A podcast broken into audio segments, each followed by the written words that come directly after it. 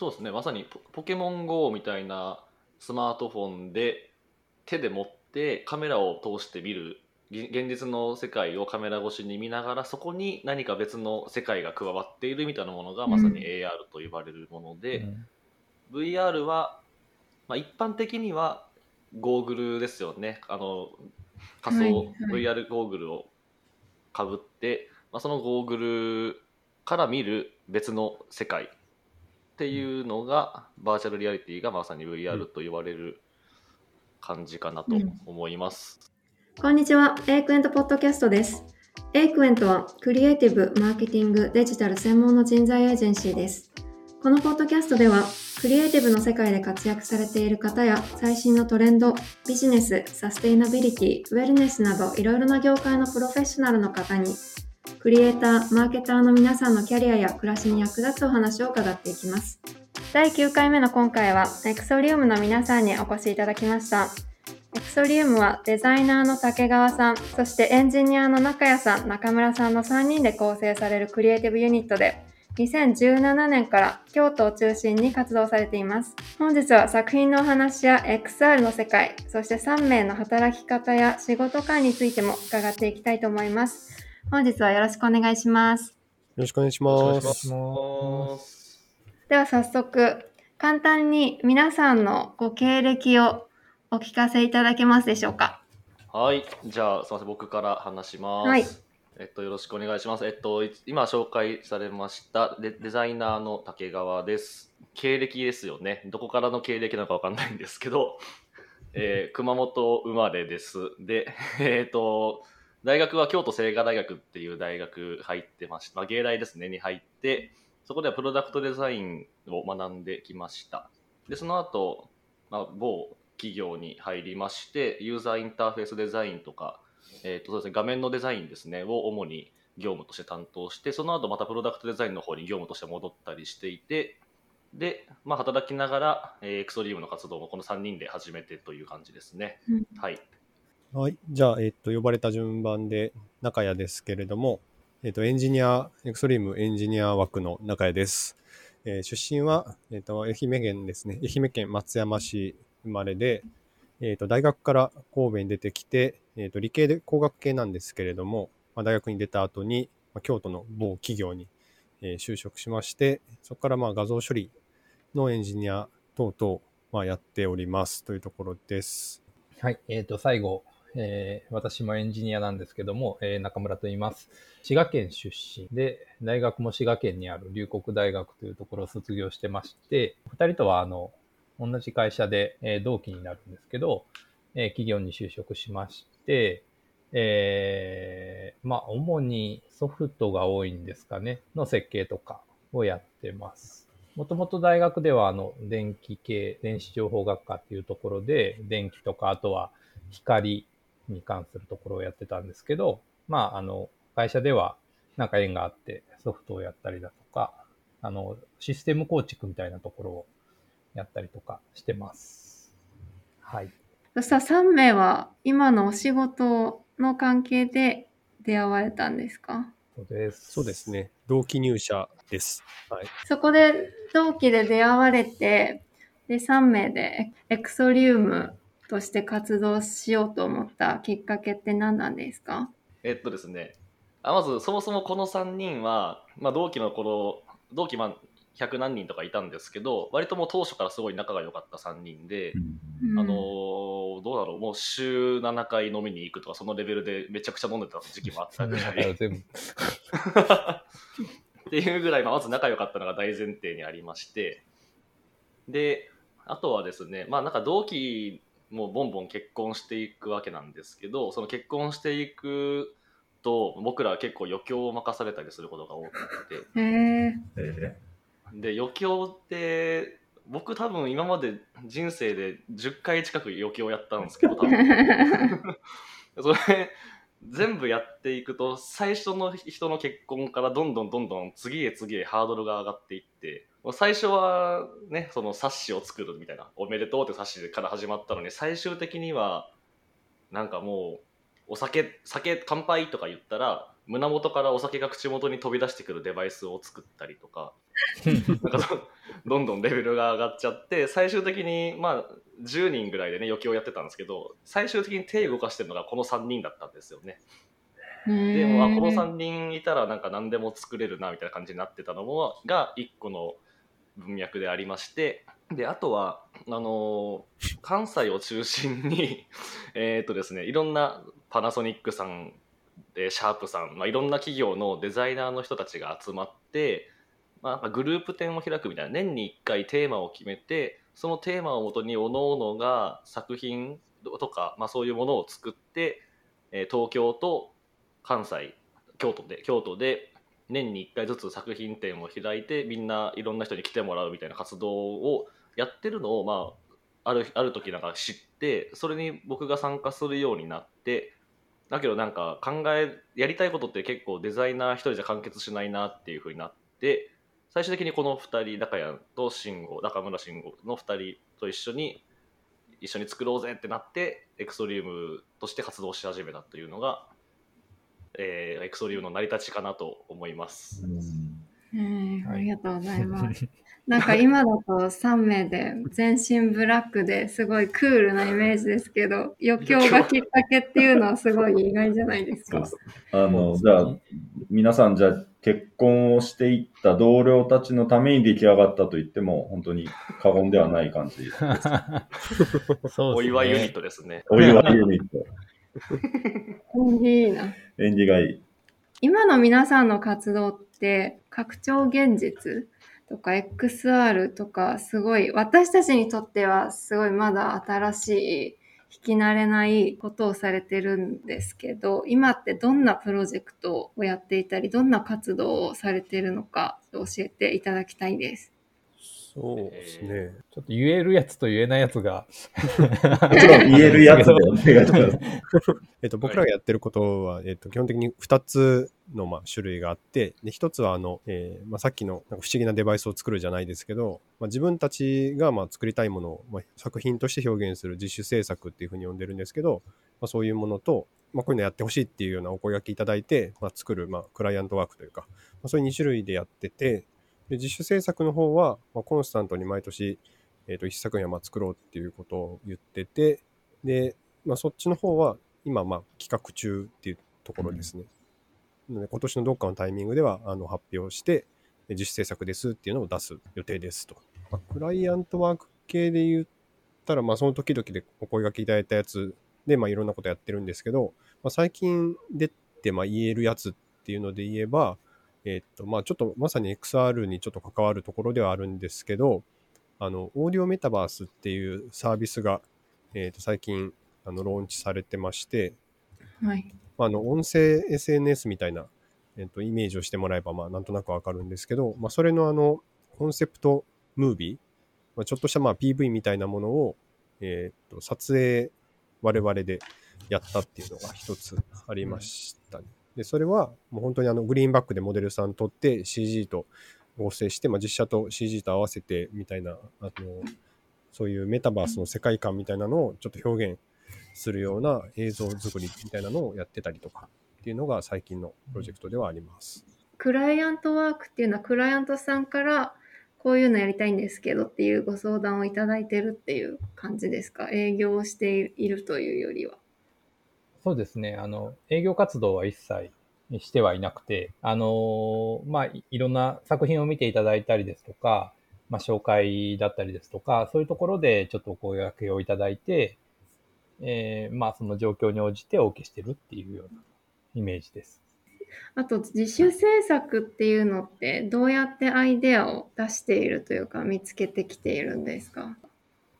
こう、あの、まだ模索中みたいなところはあるんですけど、最近でやってるんで言うと、その自分たちの気になってるワードとかをブレストで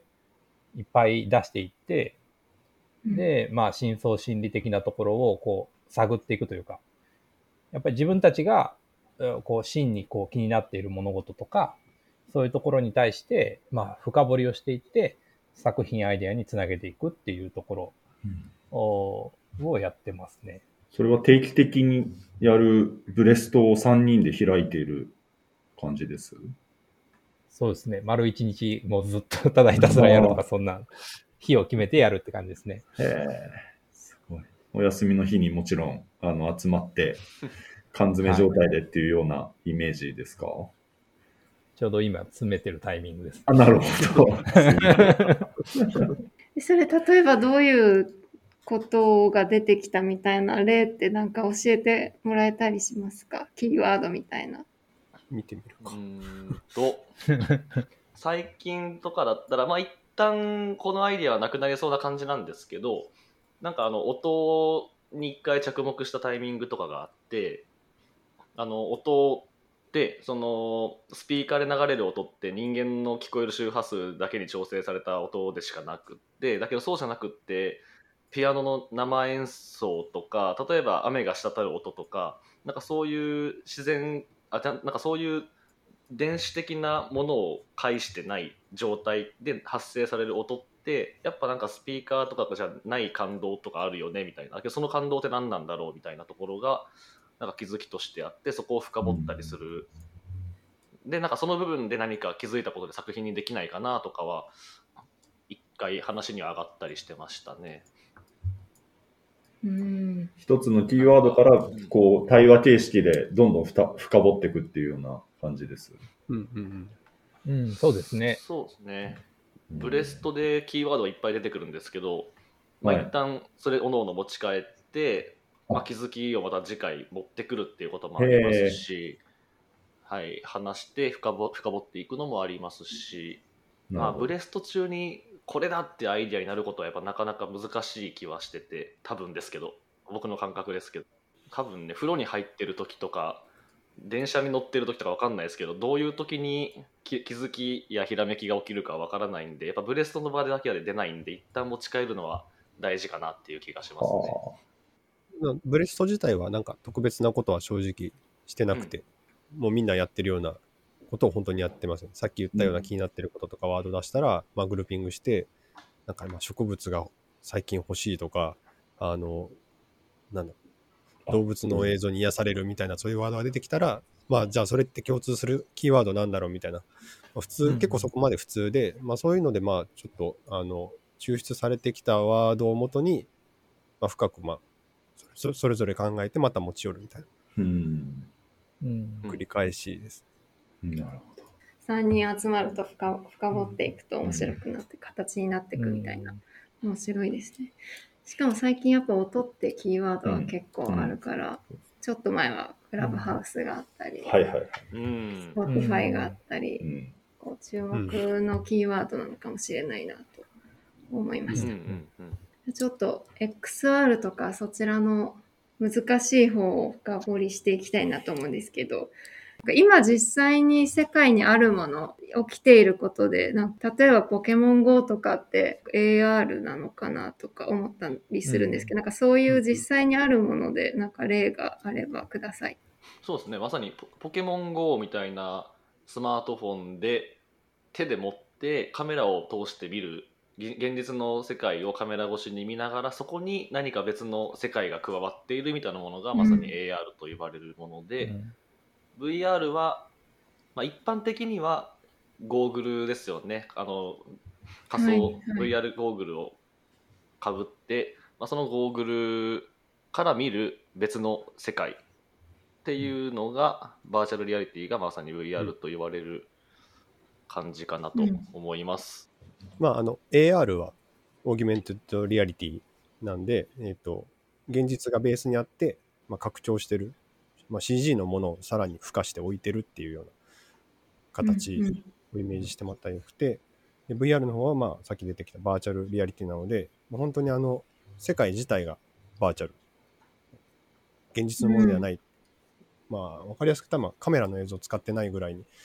思ってもいいと思うんですけど、うんなんで、まあ、基本はゴーグルかぶって、その、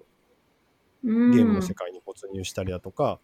まあ別に現実であっても、そのモニターにその CG の世界が展開されているものは、まあ、VR と、まあ、言ってもいいとは思います。なるほど。わかりやすい。ありがとうございます。AR の、まあ、その作品の中で一番その体験をすることで大事にしてる感性ってどうどのあたりになりますか？どの感性を大事にして作られてますか？あーどうだろう現段階はなんかまだ AR っていう概念というかその存在というか、まあ、その AR 自体がまだいなかなか一般に普及ちゃんとしてないっていうのがやっぱあるのではい。AR だけでの独特な使われ方とか、なんか、えーちょっと難しいわからないっていうようなことが起きないように基本的に現実世界で起きている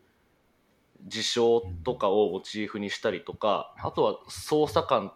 とか見見た時のルックと作り方とかも、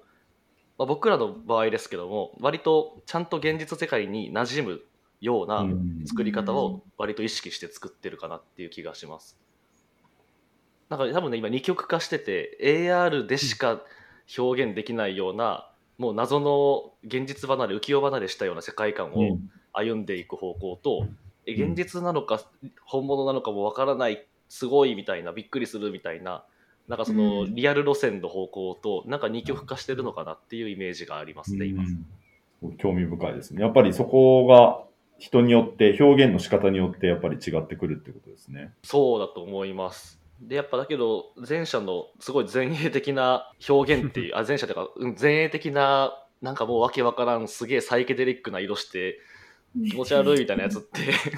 なんかまだ僕らもあんま受け入れられないというかなんかちょっと変な感じはしてて。うん。基本的にリアルベースでの驚きみたいな方がうん。なんか面白いなっていうことを思ってるんでそっちの表現をまだ大事にしてやってるかなっていう感じですね。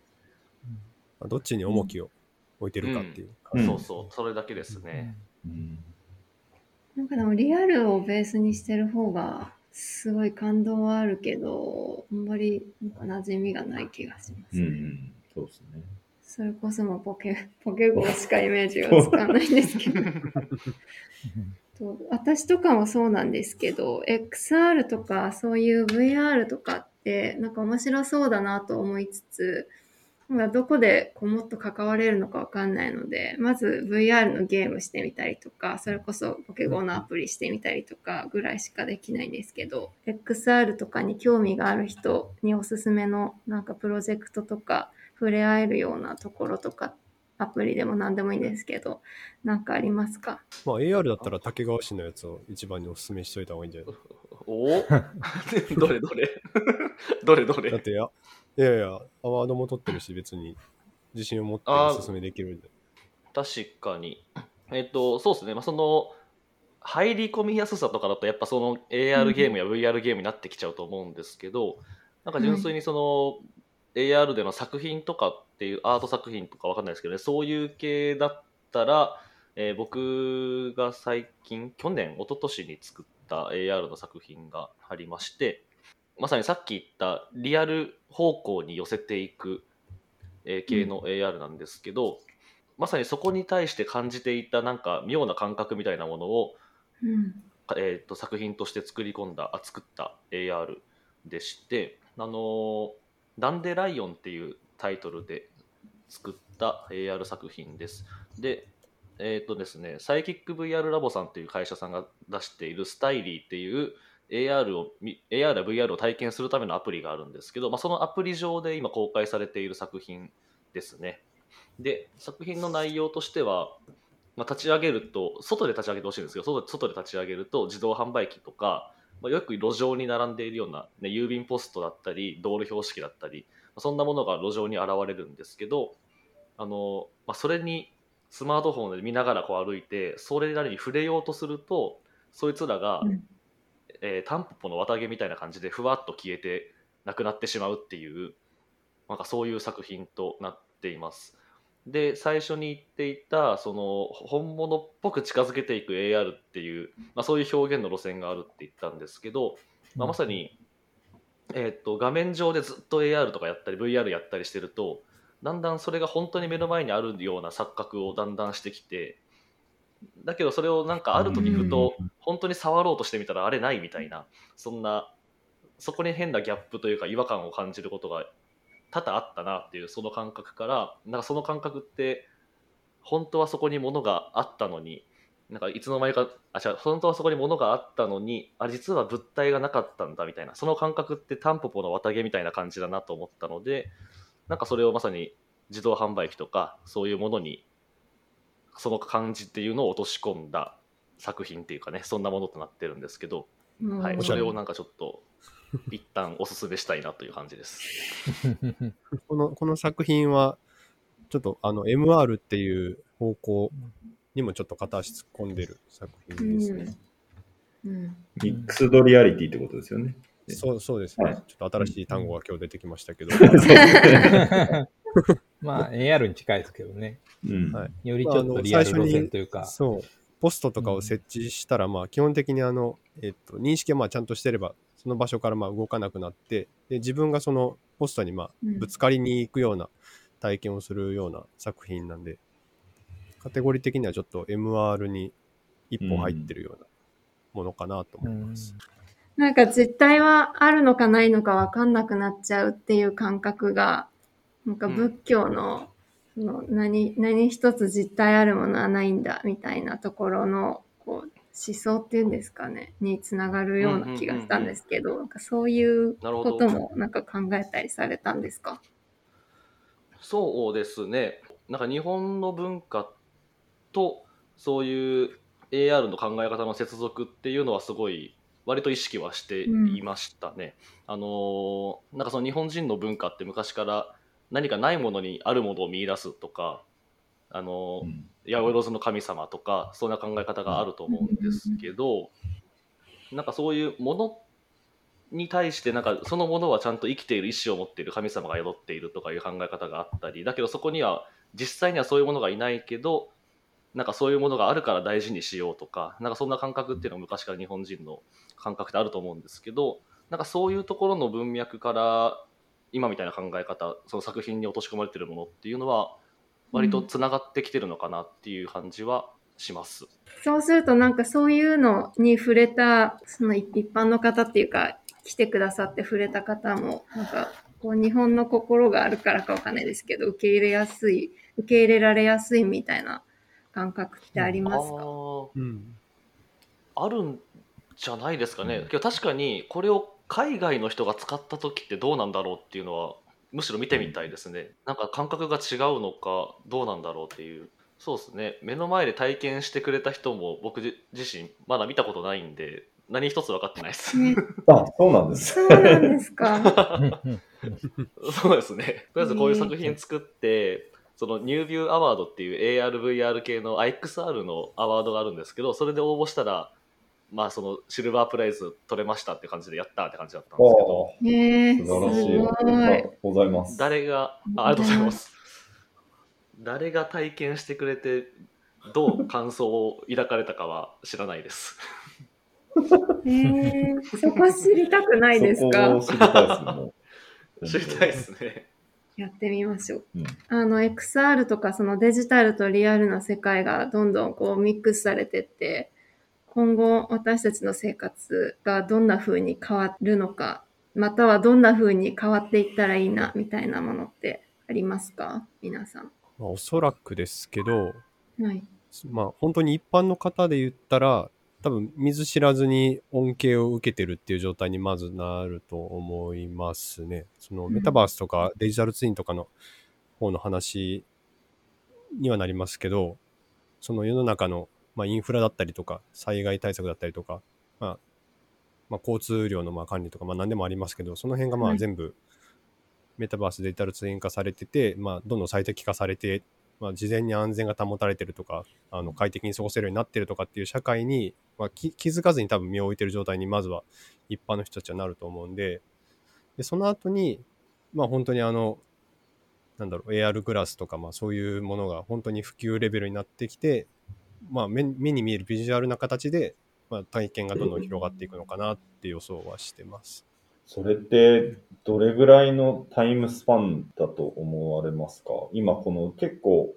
ね、メタバース、XR 全体がスピーディーに今、ドライブがかかってると思うんですけれども、うんそれが3年後なのか10年後なのかっていうと、どれぐらいの感覚で結構なので。どうなんでしょうね。コンシューマーの方が、まあ、もっとそのデバイスみたいな話で言ったら、3年、5年とかなんですかね。今のなんか世の中の機器の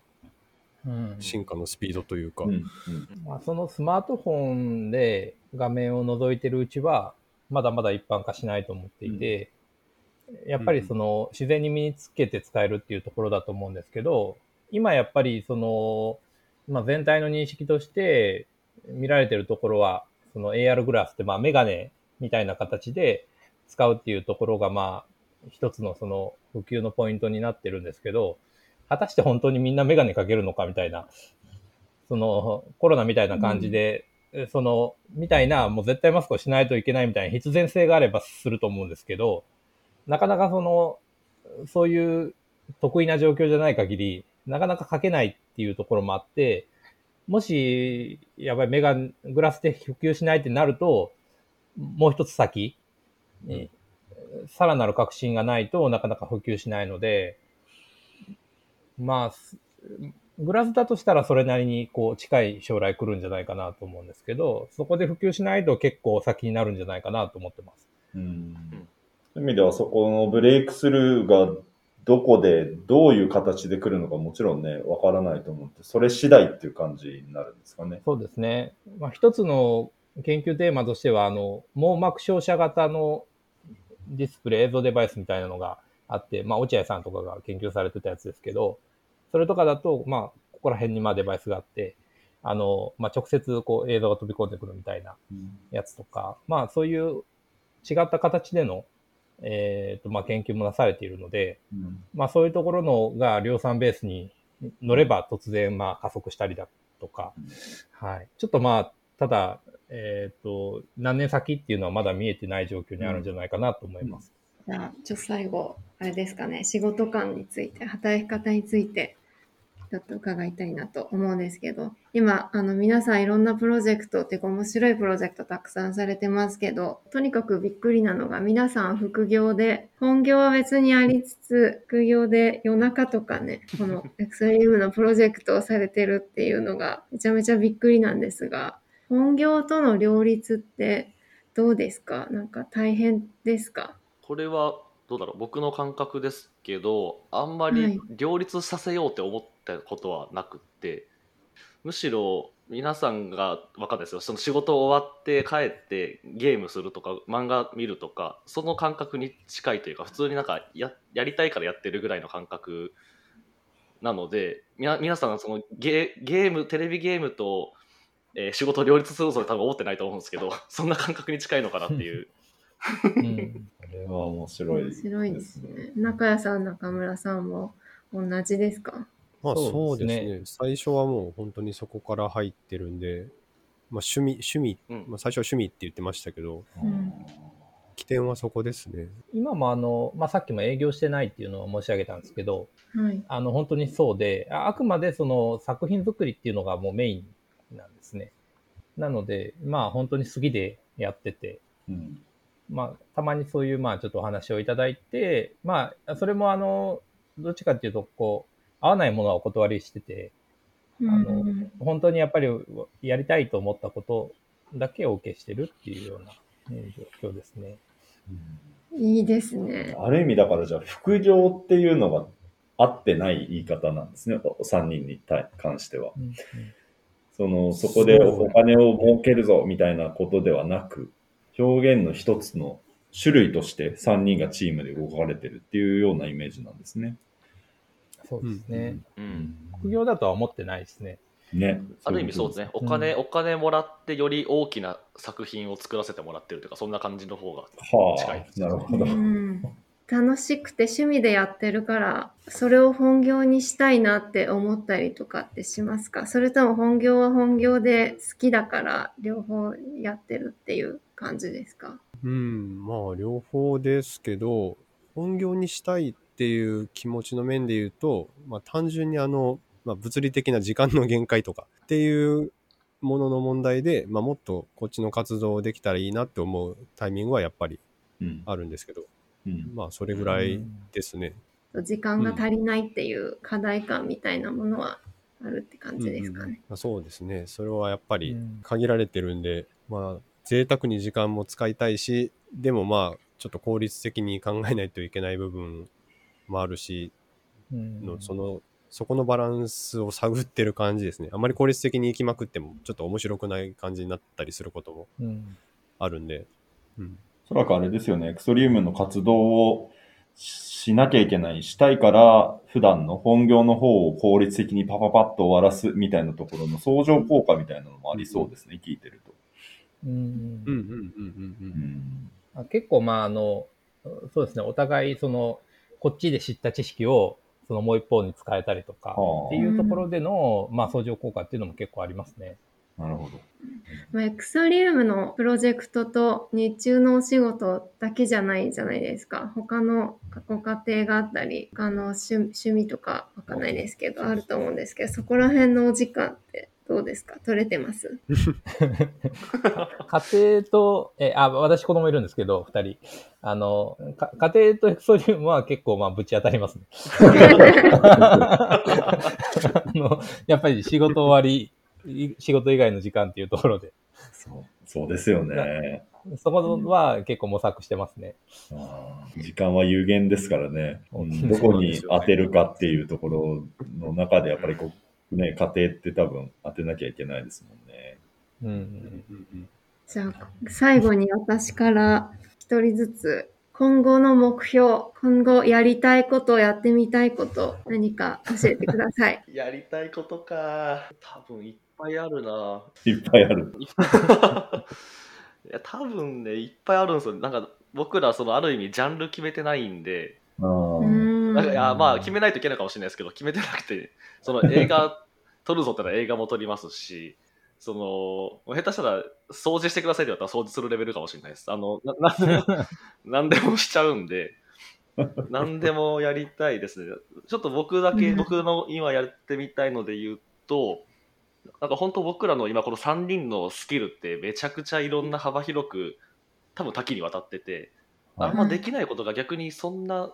この3人でできないことがあんまないんじゃないかなって気もしたりしているので、なんかね、うん。総合芸術とかみたいな、その舞台演出だったりわかんないですけどね、なんかそういうのが全てが生きるようなものって何かないのかなとかは思ってますね。もう音楽から演出からなんかもう何もかも全てをやりきるみたいなそんなものってまあパよくね総合芸芸術とか言ったらその舞台、うん。舞台とかそんなこと言うかもしれないですけど例えばなんかそういう、なんかそういうドンピシャで当てはまる面白いことないかなっていうのはちょっと最近考えたりしました。うん。うん。無敵ですね。なん。できないことがない。はい。で それちょっとも持った持った 総合芸術。あまた新しいな。うんそれがでもデジタルとリアルでミックスされたものってまた新しいものになりますよね。うん面白い。ありがとうございます。中谷さん、どうですか？はい、そうですね。うん。まあ、個人的にやりたいことで言うと、えーまあ、ちょっと写真とか動画もやってるっていうような話もまあ少しあったんですけど、あの、なんか時間をたっぷりかけた作品って一つ作ってみたいと思っうんていて、で、まあ、当然その動画に完結しなくてもいいんですけど、まあ、イメージしやすいので言ったら、あの、式を通して、あの、何何か一つのものを撮ってるとかって、まあ結構、時間の尺がすごいスケールが大きいもので、なんかそういうものって、まあ単純にこう、まあ力があるというか、なんか見ておーってなるものっていうのは、まあ、なんかそういう、その1年を通して何か撮影するとかっていうのは、まあ、あの、例えですけど、なんかそう、そういう、あの、規模感のもの、なんかさっき竹が言った舞台総合演出みたいなやつは、まあ、結構そのスケールが大きいっていうか、あの、まあ、短期間でもすごいかかってる人とか舞台の大きさとかが大きいっていうようなスケールの方向ですけど、なんか時間方向に何か圧縮したような、なんかエネルギーのある作品みたいなのは、ちょっと気になってるというか、まあ、計画して、あの、ね、着実に進めていかないと作れないものなんで、うん。で今の僕らの年齢とか考えたら、まあ、なんか今しかできないものって、まあ、そういう時間を使うって結構、うん。まあ、何に時間を振るかって結構選択だと思うんで、まあ、そこをなんか1年間とかなんか圧縮したものってなんかすごいものができたりしないのかなみたいな結構まあ漠然としてますけど、まあ、そういう思いはあります。うんうん。なるほど。時間を使ったって、で、お二人がすごいうんうんってうなずかれてたんで、皆さん同じ思いなんでしょうね。時間に追われてるんで。欲し時間が欲しいっていう意味でもあったと。その、うんありがとうございます。中村さんどうでしょ私はちょっとベクトルがまた違うベクトルなんですけど、結構、あの、僕とかだとハード系うんの、まあ、ことをやってることが多いんで、えーですけど、あの、何かやりたいってチームで出すときに、こういうことが得意だからやるっていう出し方はしてなくて、やっぱりその、こう、ワードを出していって、本当に、えーこれが必要だからやろうっていうところなんで、まあ、ある意味その、な、何が出てくるかわかんないですね。で、そういう時に、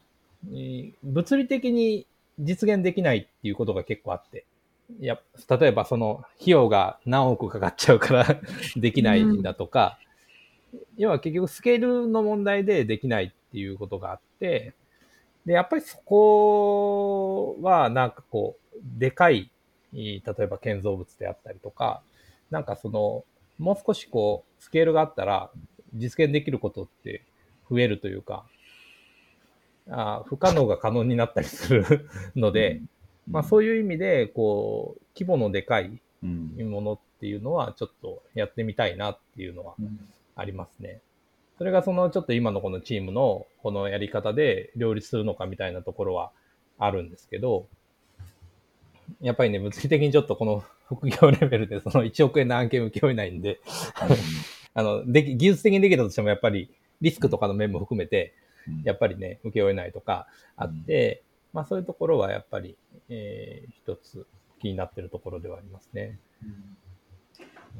3人の共通しているところとしては、やっぱりそのもっと大きなスケールを持って、それがまあ時間軸、お金の軸、まあ大きさもそうですし、まあ、あとは派手で総合的なっていうところも 含めて共通されているっていうところですね。そうですね。めちゃめちゃ楽しみになりました、今の聞いて。めちゃめちゃでかいものを期待してます。えー、すごい、ありがとうございます。なんか、新しい話がいっぱいだったので、アネクソリウムさんの作品もそうですし、ちょっともっと XR とかメタバースみたいなところもみな皆さん興味がある方も多いと思うので、うんうんうん一緒にね、なんか学んでいきたいなと思いました。充実したお話、たくさんの裏話を。ありがとうございました。ありがとうございましたありがとうございました。